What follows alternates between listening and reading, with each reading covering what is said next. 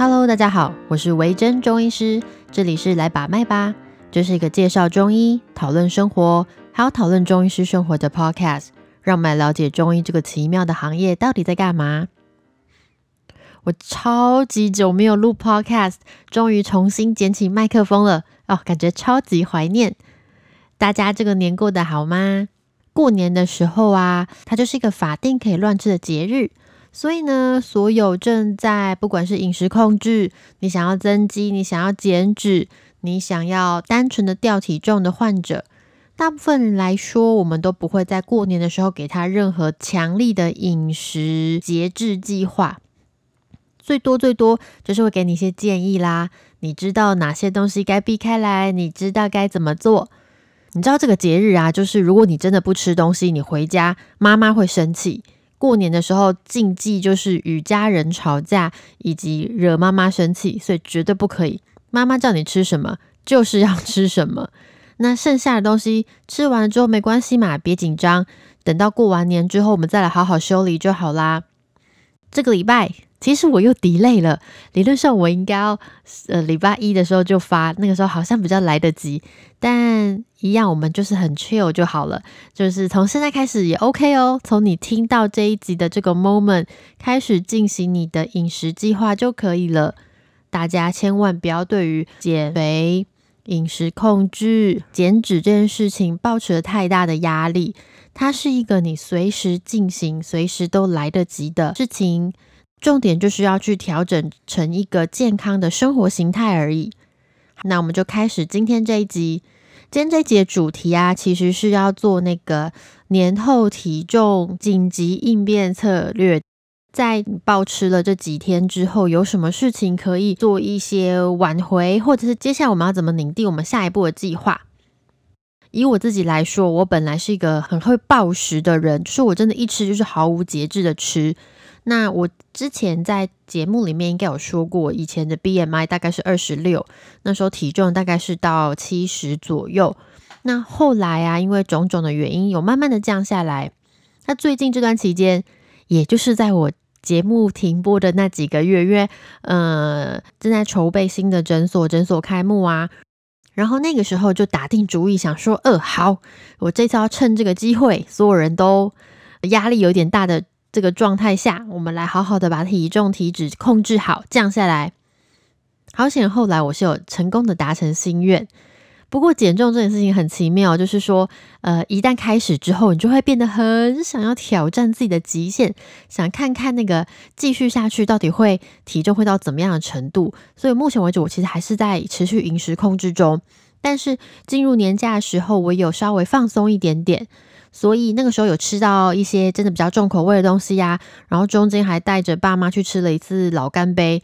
你知道烧肉这种东西真的是肥到不行啊，肥滋滋。所以现在这个礼拜，我大概开始进行了几个新的计划，试着让我的体重回到平稳。的确，我这两天量体重已经回到年节前的体重了。第一件重要的事情就是大量喝水。过完年之后啊，我就开始呈现个水牛的模式。我每天喝水大概可以喝到三千 CC 以上，说真的应该是五六千，因为我就买一个大水壶，它大概就是七百 CC 左右。光是早上我就可以灌掉三杯左右。那很多人都会说，哦，水量根本没办法喝这么多啊。通常我们不是会设定，就是你一天的水量应该是自己的体重乘以三十 CC，这样就是一天的水量。也就是如果你是个六十公斤的人，乘以三十的话，你一天至少要喝到一千八百 CC。但大部分的人其实是没有办法喝到这么多的。没错，如果你平常啊没有喝水的习惯，你或是你都是等口渴才会喝水，或是你喜欢喝咖啡、喝手摇杯等等，其实真的没有办法喝到两三千。这个喝水习惯其实是刻意去养成的。一开始我要养成这个习惯的时候，是使用吸管的方式，因为你要倒水什么的很麻烦。如果你是一大杯水放在桌上，然后吸管就在上面，你一边打字一边看荧幕，就这样吸吸吸吸个几口，那一大罐很快就会喝完。等等到养成习惯了之后啊，真的喝水这件事情就会刻在你的心里。没事的时候，你就会啜个几口；没事就会啜个几口。当然，缺点就是说很容易去上厕所啊，就会一直跑厕所。但后面，也就是我大概养成习惯，我大概试了可能有个五十天嘛，快两个月。到最近这个月开始，我觉得上厕所好像没有这么频繁的跑厕所诶，难道是我的身体开始适应了吗？不知道。但是上完厕所之后，通常也会觉得身体变得很轻盈哦。所以我觉得喝水这件事情是大家可以试试看的。第二就是吃的比较干净。年假过完的这个礼拜，我通常会建议大家尽量避免外食。我的外食是说，真的吃这个很重口味的，嗯，烧肉啊，吃个大餐啊什么的。有的时候过完年就会觉得心情很沮丧，很想做一点什么鼓励自己的事情嘛。那最容易、最唾手可得的就是去吃个好料。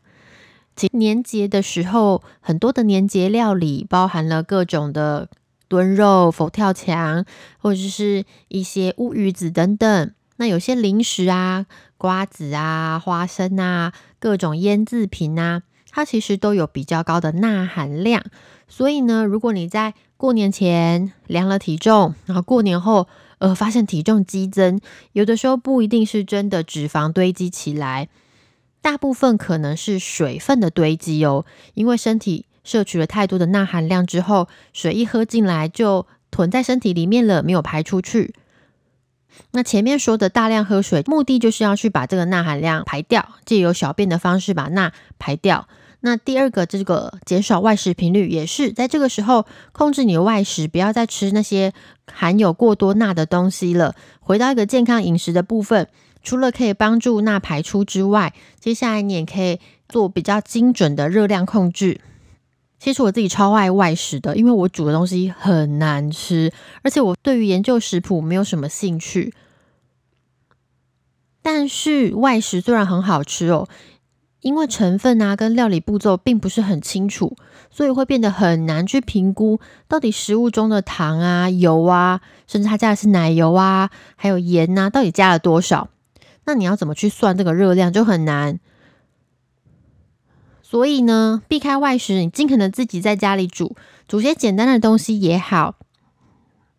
我自己的饮食原则大概就是每一餐都会包含嗯碳水。碳水不一定啦，因为我最近真的是比较积极。那纤维质就蔬菜类的东西会比较多，然后蛋白质类的东西比较多。油的话有加呃可加可不加，不太一定，看我当时的心情。你有吃到这些东西，如果用料都很干净的话，你要去估计你今天吃到的热量，就会变得非常容易。那第三个就是减少零食。跟减少外食频率其实有一点点像，零食这也是一个你很难去估算热量。你当然可以看它的热量，还有它的那个食品成分表嘛，但很麻烦，谁会一边吃零食一边控制热量？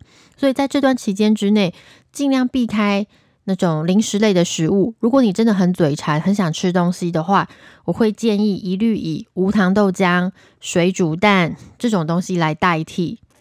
一个是说，他们真的是，呃，营养成分非常丰富，然后饱足感也很够，但是不会让你非常想要一直吃一直吃，所以这就是达到了一个很好的控制的目标。那水果的部分，基本上它虽然是好东西啦，但是在我饮食控制比较严格的时候，我也会尽量降低水果的量。我自己是不会把水果当成一餐的，主要是因为我的肠胃没有很好，我吃很多那种生的或是凉的东西，很容易胃痛，所以水果我不建议水果当成一餐。那水果里面的糖分当然是不容小觑。在饮食控制期间，在这个礼拜之内，如果你要吃水果的话，我会建议每天大概一到两种水果，然后每一种的分量都抓在一个拳头以内就好。第四个就是增加活动量。同样呢，因为收假之后内心就会格外的沮丧，所以窝在沙发上啊，或者窝在床上追剧的时间好像有一点增加。这段时间之内，如果你可以增加活动量的话，其实就可以把身体的代谢再拉高。增加活动量不一定是真的要去重训啦，或者是去上健身房，当然有的话会更好。但假设你就是一个。跟我一样懒洋洋的一个人的话，我会建议你可以开始站着办公、站着追剧，甚至在家里没事走来走去，光是这个步行的热量啊，其实就已经算是很不错的活动量了。不是说你走个十步，你从你家客厅走到厨房，然后就结束休息，而是你来来回回每天走个四五千步。我看那个卫福部他们推荐，大概就是每天七千步、八千步左右是一个比较适合的运动量。那你也可以自己调试看看，比较适合你的。所以可以关上你的电脑，出去外面走走。或者是用你的电脑的时候，脚在下面使用一些踏步机啊，或者是原地走路这样子，去增加你的活动量，这也是个好方法哟。最后一个就是早点睡觉，很多人在过年期间睡得反而更不好了，因为难得放假嘛，就会想说，我再来追一下，我再来熬一下好了，熬着熬着年过完了，但身体就变得特别累。在这个礼拜啊，我会建议大家，如果可以的话，就早点睡，至少睡满个七八个小时，把精神慢慢的养回来。当你的睡眠充足的时候，身体会分泌某一些激素，通常是受体素的部分。这个部分呢，它也会对于你的减重比较有帮助哦。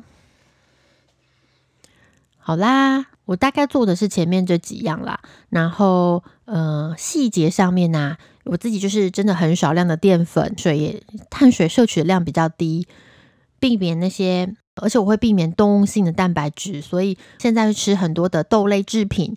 我最近还迷上一个扁豆汤，就是有点像是土耳其料理的那种红扁豆去炖汤，用番茄去炖，加很多很多的蔬菜，就觉得啊超级好吃，这个蛋白质很够，热量也还行。或是健身的时候，我会喝蛮多蛋白粉加无糖豆浆，所以就是以吃的很干净的这个方式度过我年后的这两个礼拜。刚刚说我的水量会增加很多嘛？没错，大概是这样。其他人看到我的年后饮食控制方式，就觉得诶很可怕。问我说：“哎，想不想吃啊？”尤其是我们诊所刚拜拜完，每次只要拉开通往药局的门，他们放了一个零食柜在那边，有够贴心。我每次就会看到他们拜拜的零食，而且我的小助理们都会买一些我很喜欢的东西。唉，好想吃哦！我昨天才看到他们帮我买了那个益美小泡芙啦，益美的那个巧克力脆片啊，还有波乐哎，然后还有一个法兰酥吧。我觉得非常痛苦。其实今年过年呐，我很喜欢吃的东西，我是一个都没碰，包含了我以前我去，我记得我去年过年好像做过一个，忘记是未教图文还是 podcast 里面讲到了，就是我很喜欢那个寸枣，它是一种油炸点心，可能是红色或者是蜜糖色的，像是瘦瘦的麻花卷，外面可能会裹一点糖浆，咬起来会咔哧咔哧那一个。我超级喜欢，还有那个呃玛瑙，玛瑙 我也很喜欢，因为我是个很老派的人，所以这类的食物啊，那种年节气氛食我都超爱。还有那个佛跳墙里面的栗子跟芋头，我也超级喜欢，但我今年一个都没吃，想到觉得有点悲愤，但是也是这样子活过来了，好像人生中就是这样，有些东西你虽然很想要，但没吃也不会死掉，所以哎。还在过年期间，我们哔哔好，反正就是这样，我一个都没吃。那嗯，因为减重的初衷其实是要在短时间之内降到你的理想体重。但是大家想想看，如果你减到你的理想体重之后该怎么办？事情就这样戛然而止吗？因为你的体重不会永远停留在这边，它总是浮动着的吧？那事情结束了之后，我们的目标到底是什么？我觉得啊，其实最终的目标当然就是要健康又美丽，就是美丽又健康的人生，其实才是人生的最终目标吧。所以要怎么在减重完成到的到达一定目标之后，该怎么去调试接下来的心情，还有饮食计划、生活习惯，这才是最重要的。所以这一集呢，我们就先来分享年后减重的策略，之后我们再来分享要怎么调整你的健康生活哟。好啦，好久没录了，觉得很有趣。那希望我可以很快的把这一集剪完，在周末之前上线。一样，如果大家有什么问题，对于中医啊，对于你的生活啊，或是对于一些中医师的生活等等，有任何的问题，欢迎可以去追踪我的 IG，或者是也可以去那个苹果撰写评论那边给我五颗星，然后可以留言问我问题，我们之后有机会都会回答你哦。那就谢谢你的收听，我们下次见喽。